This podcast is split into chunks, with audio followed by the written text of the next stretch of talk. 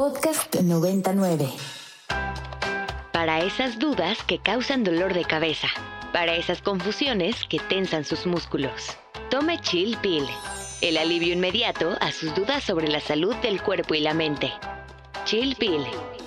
Por Ibero 90.9. Bienvenidos una tarde más de Chill Pill, como cada jueves los saluda Daniela Chinchilla por Ibero 99 Leo desde cabina acompañada por Leonor García. Leo, bienvenida. Hola mi Dani, hola a toda la audiencia, gracias por sintonizarnos aquí en el 90.9 en Ibero. Muchas, eh, muchas gracias por estar aquí con nosotros en una dosis más de medicina radiofónica. Leo, y pues les recordamos nuestras redes sociales, ¿qué te parece? Les recordamos que nos pueden escribir en, en el Twitter, en arroba ibero99fm con el hashtag chillpil. En Instagram nos encuentran como chillpil99 y en nuestro número en cabina al 55 529 25 99. Así es, y acuérdense también que estamos en la plataforma de su preferencia. Pueden revivir sus contenidos favoritos en Apple Podcast, Google Podcast, en la que ustedes suelan escuchar. Así es. Y bueno, pues, ¿qué te parece, Leo, que entramos al tema del día de hoy? Este, vamos a la botica y arrancamos.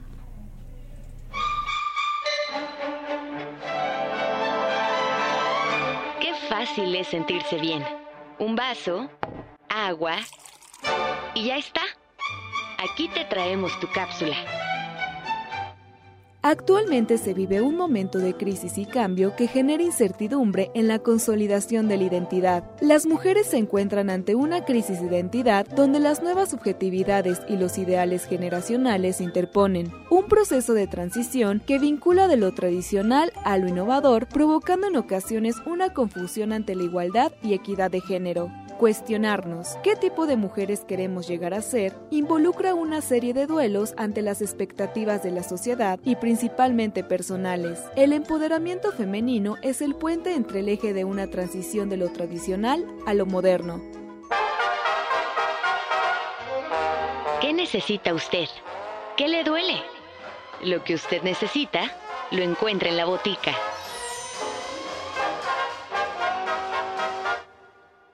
Y el día de hoy en la botica tenemos a Adriana Loyola Meléndez, quien es egresada de la carrera en psicología en la Universidad Iberoamericana. Ella realizó sus estudios de posgrado y especialidad en el Instituto de Estudios de Psicoterapia y Psicoanálisis y es miembro de la Sociedad Psicoanalítica de México y docente en instituciones educativas como la Ibero y el Tecnológico de Monterrey. Actualmente está estudiando el doctorado en investigación psicoanalítica con un enfoque en perspectiva de género y da consulta privada como psicoanalista para niños, adolescentes y adultos. Adri, bienvenida, gracias por estar el día de hoy con nosotras en Chilpil. No, muchísimas gracias a ustedes. Muy feliz de compartir esta mesa con, con mujeres que justo vamos a hablar de ese tema ahorita, ¿no? Así es, Adri. Y bueno, pues, ¿qué te parece? Es un tema bastante rico, bastante complejo. ¿Y qué te parece que, que para nuestra audiencia eh, sería valioso poder definir como tal el, el, el, término de identidad femenina, ¿no? Como que de pronto se podría obviar un poco, pero necesitamos un lenguaje el mismo para todos, entonces explícanos de qué vamos a hablar. Mira, te voy a comentar. Yo creo que... Eh, cuando hablamos de identidad, hablamos de todos estos procesos de identificación, o todo aquello que nosotros adquirimos a través de la experiencia eh, a lo largo de nuestra vida para poder definirnos como esto es lo que soy. Así soy, así me presento ante los demás. Cuando hablamos de identidad femenina, nos referimos específicamente a cómo las mujeres se relacionan con su medio siendo mujeres. Es decir, qué tipo de mujeres son o qué tipo de mujeres quieren ser en el ámbito en el que se desarrollan. Cuando hablamos entonces de identidad femenina, hablamos de eh, la relación que tiene la mujer con su propio, con su propio medio siendo mujer cómo es su expresión siendo mujer, cómo se viste, cómo es su sexualidad, cómo es la parte de la feminidad. Y todo obviamente viene de todos estos procesos de identificación o todos estos procesos de experiencia que tenemos como mujeres en nuestra subjetividad para poder construirnos las mujeres que somos. Muy interesante. Y bueno, pues sí, sin duda esto ha cambiado con el paso del tiempo. Creo que en tiempos recientes hemos cobrado conciencia sobre cómo construimos esta identidad y hay un, concepto, un término que escuchamos mucho en estos días, que es el de empoderamiento femenino. Y creo que mm, ahorita tú nos lo explicarás, Adriana, pero este concepto de empoderamiento femenino está ligado a este tema de la construcción de la identidad como mujeres. Platícanos un poco cómo se relacionarían estos conceptos. Así es, mira. Yo creo que primero te voy a decir qué es aquello que llegamos a confundir con el empoderamiento femenino, ¿no? O sea, muchas veces consideramos que este empoderamiento femenino se vuelve una competencia con el género masculino. Entonces, que tenemos que competir o tener atribuciones eh, en términos masculinas, en cómo nos vestimos, en cómo hablamos, para poder tener como un espacio en el orden público y en lo privado. O sea, parecía que hay una competencia en donde eh, queremos parecernos un poco a los hombres para poder definirnos o estar en una posición social. Y eso viene desde una parte histórica, ¿no? Donde nos ha costado mucho trabajo a lo largo de los años, pues tener una posición distinta a la que han tenido los hombres en, en no sé, lo pongo en puestos políticos, en puestos a lo mejor de jerárquicos con mayores decisiones, ¿no? La mujer ha tenido como como una visibilidad eh, que le ha costado trabajo a lo largo de la historia. Entonces, ¿qué, ¿qué, no es el empoderamiento femenino? El empoderamiento femenino es esta competencia por, con los hombres por querer tener un lugar.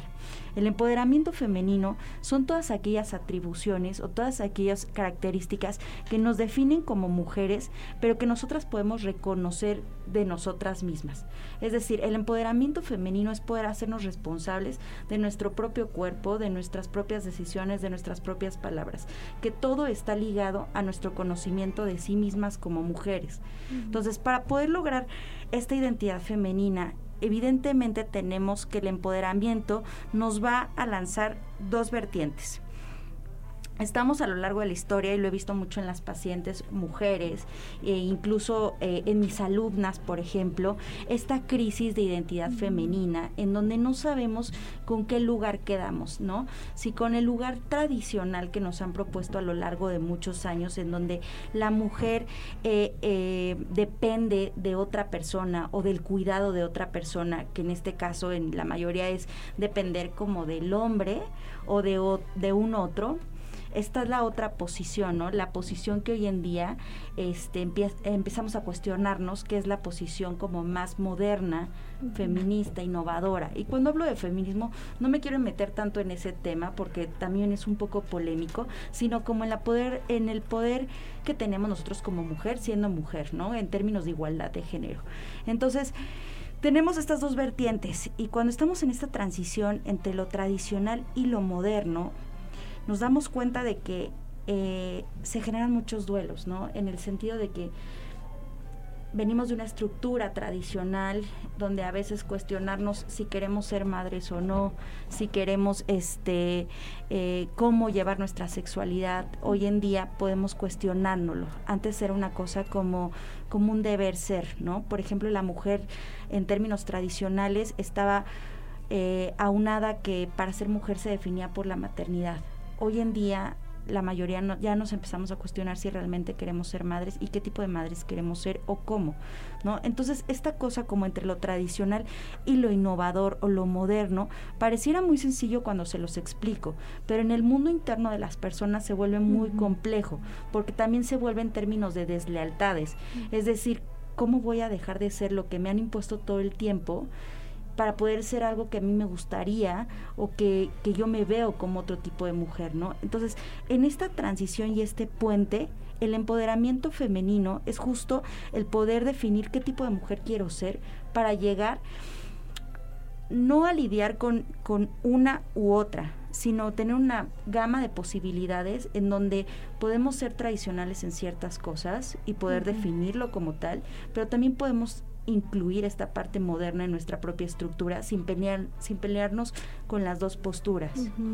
Que lograr yo creo que ese balance no sé eh, es complicado porque creo que las voces afuera son bastante fuertes y si o sea bueno cuando lo describías bueno al, final lo describiste más como un continuo pero al inicio que que empezabas a hablar de esto yo lo empecé a entender como una u otra no y pareciera que también en esta línea como del, del conflicto de lealtades de pronto si tú te defines por ser una mujer tradicional, las voces son bastante fuertes en términos de ser una mujer moderna. Entonces incluso eso genera culpa, ¿no? O sea, como si el, o sea, como si el deber ser fuera que fueras ahora la mujer moderna, ¿no? Entonces, creo que creo que hay o sea, las voces afuera son muy fuertes, lo que dificulta que podamos decidir o definir como este continuo o que constantemente nos los estemos cuestionando.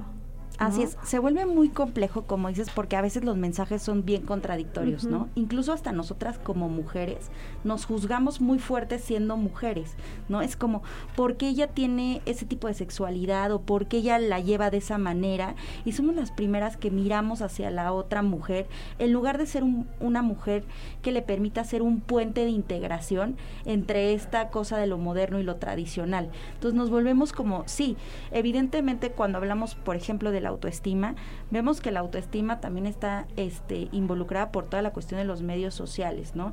Y por todos los medios de comunicación, y hay que verte bien, y hay que ser fit, y todos los mensajes que nos mandan de manera también muy inconsciente.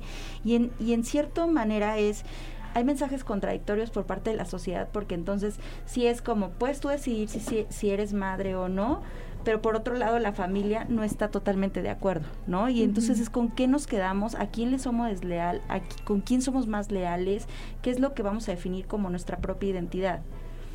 Claro, sí, porque eh, efectivamente, como bien lo mencionan, también cuando, cuando algunas mujeres deciden quedarse atrás, digamos, en una postura tradicional, pues sí, también existe esta, esta presión, este llamado a, a cambiar de, opinión, ¿no? Y, juzgamos sobre todo quizá a las mujeres más grandes, ¿no? Por no tener la capacidad de modificar su forma de pensar o su forma de, de actuar, ¿no?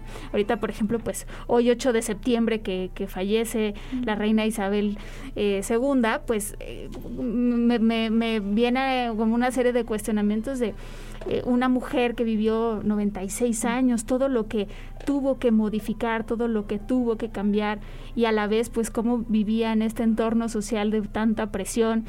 Y, y bueno, sin duda es, creo, por ejemplo, un, un, un referente de no sé si decir de empoderamiento, sino de poder femenino. Fue una mujer eh, con mucho poder.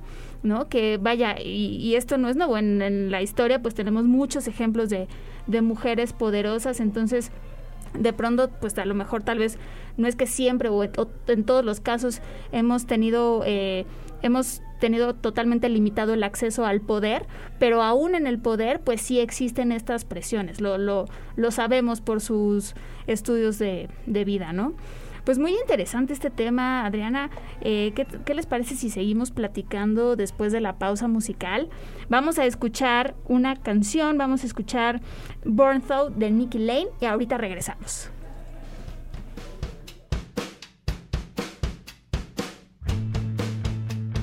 Estamos de vuelta en Chilpil conversando con Adriana Loyola, quien es psicoanalista sobre identidad y empoderamiento femenino. Les recordamos nuestras redes sociales. A mí me encuentran en Instagram como SIC Daniela Chinchilla. Leo, ¿a ti dónde te encuentran? A mí me encuentran en Twitter y en Instagram como arroba leo-agg. Adriana, si se quieren comunicar contigo, ¿en dónde lo pueden hacer? Pueden ver toda mi información en la página de internet www.adrianaloyola.com y también en en Instagram estoy como SIC-Adriana Loyola. Excelente.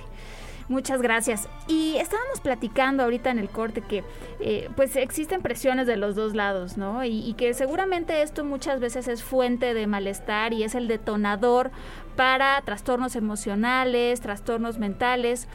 En tu práctica, Adriana, ¿cómo percibes este malestar respecto a la identidad como fuente o detonador de problemas de salud mental?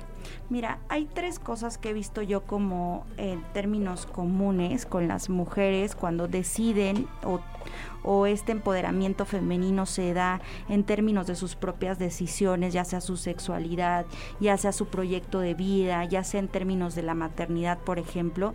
Y tres de ellos, por si tuviera que mencionarlos, es síntomas, por ejemplo, de depresión, síntomas de ansiedad, de culpa, en donde se genera como este malestar eh, de poder ser desleal, o sea, o de estar siendo desleal con todas las expectativas que estén impuestas por parte de la sociedad o de su núcleo social, ya sean sus amigas, sus amigos, incluso la pareja, ¿no? O sea, qué tipo de mujer es la que espero tener o espero eh, estar acompañado y entonces en este en estas deslealtades la mujer lo vive como con muchos síntomas de ansiedad porque siente que necesita un permiso de manera inconsciente para poder llevar a cabo sus propias decisiones.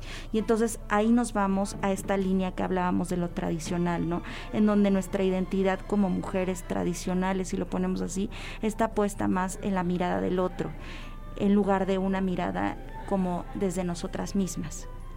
Pero es difícil, ¿no? Porque a final de cuentas vivimos en sociedad y nos importa lo que digan los demás. O sea, creo que también el poder decir, ay, pues no me importa lo que me diga la gente, no se puede, porque sí nos importa.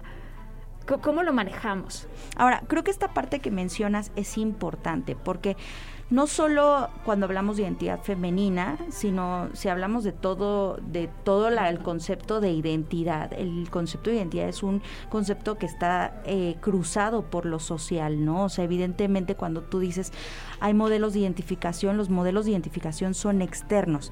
Lo que sí yo recomendaría es que evidentemente si uno toma una decisión o hace match con algo en términos de identificación, que, que el medio social también sea parte de ese crecimiento de esa construcción. A veces es complicado porque me pueden decir, oye Adri, pues es que mi familia es súper tradicional y yo vengo con este sistema o con esta ideología o con esta situación de romper un poco patrones o esquemas y es bastante complejo. Yo normalmente lo, lo que recomiendo también es que de nada nos sirve estarnos peleando con los sistemas, porque los que nos terminamos dañando somos más nosotros en nuestra propia identidad. Pero sí abrir puentes de comunicación o de integración en términos, no me voy a estar peleando con mi abuelita, este, explicándole por qué hoy en día las mujeres podemos decidir de manera distinta, porque es poder entender desde su historia, su contexto, su tiempo pero yo también puedo definir con qué si me quedo de esa mujer en términos transgeneracionales y con qué no me voy a estar peleando, pero que lo voy a ir modificando o, trabajando desde mi mundo interno. Y también como la capacidad que tienes de explicarlo al otro, ¿no? O sea, este, este proceso que describe sería como una primera fase, o sea, como de entender desde dónde viene y a partir de dónde se construye y cómo impacta en ti para poder generar no sé, vínculos más sanos, ¿no? Como mencionabas el ejemplo de la abuelita, pues no me voy a estar peleando con ella porque no la voy a cambiar, pero también lo que tenga que decir, tratar de poner una distancia afectiva desde no es personal, aunque sí lo pareciera. Esta parte siempre me cuesta trabajo como eh, explicarla, porque claro que está haciendo contigo, pero no es desde ti, sino desde su historia, ¿no? Entonces, poder hacer ese trabajo psicoterapéutico de entenderlo para poder gestionarlo mejor, mejor, emocionalmente. Y como dices, creo que lo principal cuando hablamos de identidad es poder nosotros tener un trabajo interno, o sea, ya sea psicoterapéutico o no, en dado caso, de poder cuestionarnos nuestra propia identidad, de qué queremos ser, a dónde vamos, qué tipo de mujer, para que teniendo un poco de claridad nosotras mismas poder expresarlo de la mejor manera o como dices, Dani, poder este abrir estos canales de comunicación con los demás. Oye, Adriana, y creo que hay, hay o sea, momentos de la vida en los cuales pareciera que cambiamos un poco rasgos de nuestra identidad. Eh, a veces, por ejemplo, quizás siendo adolescentes podemos tener como más rasgos de una mujer moderna, eh, eh, ¿cómo se dice? transgresora, disruptiva. Y tal vez con la edad vamos regulando un poco y vamos eh, arrepintiéndonos a lo mejor de conductas que tuvimos, o al revés, tal vez haya una evolución hacia una apertura, hacia la modernidad, y puede ser que de pronto eso nos confunda, porque decimos, bueno, ¿cómo es que ahora pienso de manera diferente? Estoy traicionando mis propias creencias. ¿Cómo se da esta evolución? que, hasta, que sí, ¿Hasta qué punto es normal cambiar de parecer? Esto que mencionas es importantísimo. Creo que donde nos dan las crisis de identidad principalmente en términos de formación de la identidad es en la adolescencia, ¿no? Y posteriormente la vamos complementando con las experiencias de vida que vamos teniendo. Ahora, creo que sí es bastante importante como no estarnos peleando con estos objetos todo el tiempo y hacer un puente de integración. Ahora, lo que tú mencionas es que justamente es esta cuestión dicotómica entre lo tradicional y lo moderno. Yo vengo a plantear una cosa distinta. No tenemos que tomar la identidad en términos dicotómicos, sino en un, sino en un proceso de transición, en donde podemos abarcar ambas, conociendo diferentes posturas y pudiendo como en lugar de sentir que tenemos que elegir una y perdemos la otra, es poder complementar en esta transición nuestra propia identidad basándonos en ambas posturas. Y yo creo que, bueno, hablabas, hablabas hace ratito, en, o sea, asociado a esto, sobre los duelos, ¿no? Que representa. Y Leo te preguntaba, bueno, ¿cómo le hacemos, no? Como para poder lidiar con esto.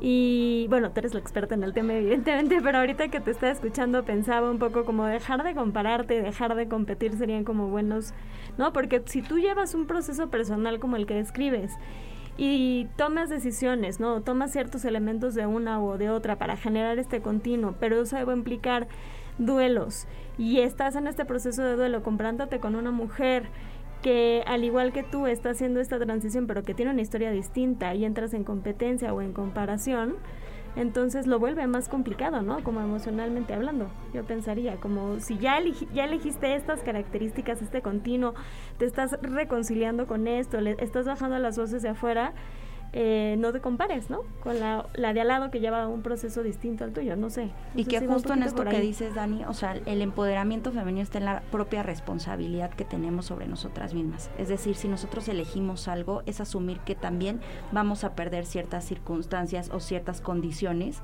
que no podemos tener todo, ¿no? Sino que esta pérdida al final nos va a ayudar a construir aquello que sí queremos ser. Entonces, una es, como dices, no compararnos y otra entender que cada mujer tiene un un proceso totalmente distinto.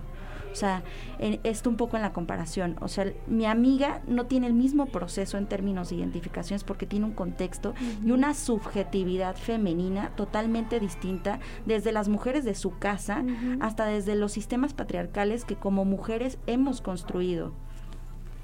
Claro, sí, sin duda, porque también, pues, eh, participamos mucho en eso y que de cierta forma pues no podemos negar que a lo mejor nos dan comodidad, seguridad, porque en eso crecimos, en eso nos desarrollamos. Entonces el salirte de ahí pues es perder referentes, es perder referentes y entonces podrías sentirte perdida porque no sabes hacia dónde vas, ¿no? Así es, o sea, parte de, del perder en términos de identidad es a veces sentir un hueco gigante y decir, esto es lo que me estructuraba durante mucho tiempo, ¿no? Y ahora, ¿qué hago? Y ahí empieza el empoderamiento femenino en términos de construcción o de crecimiento.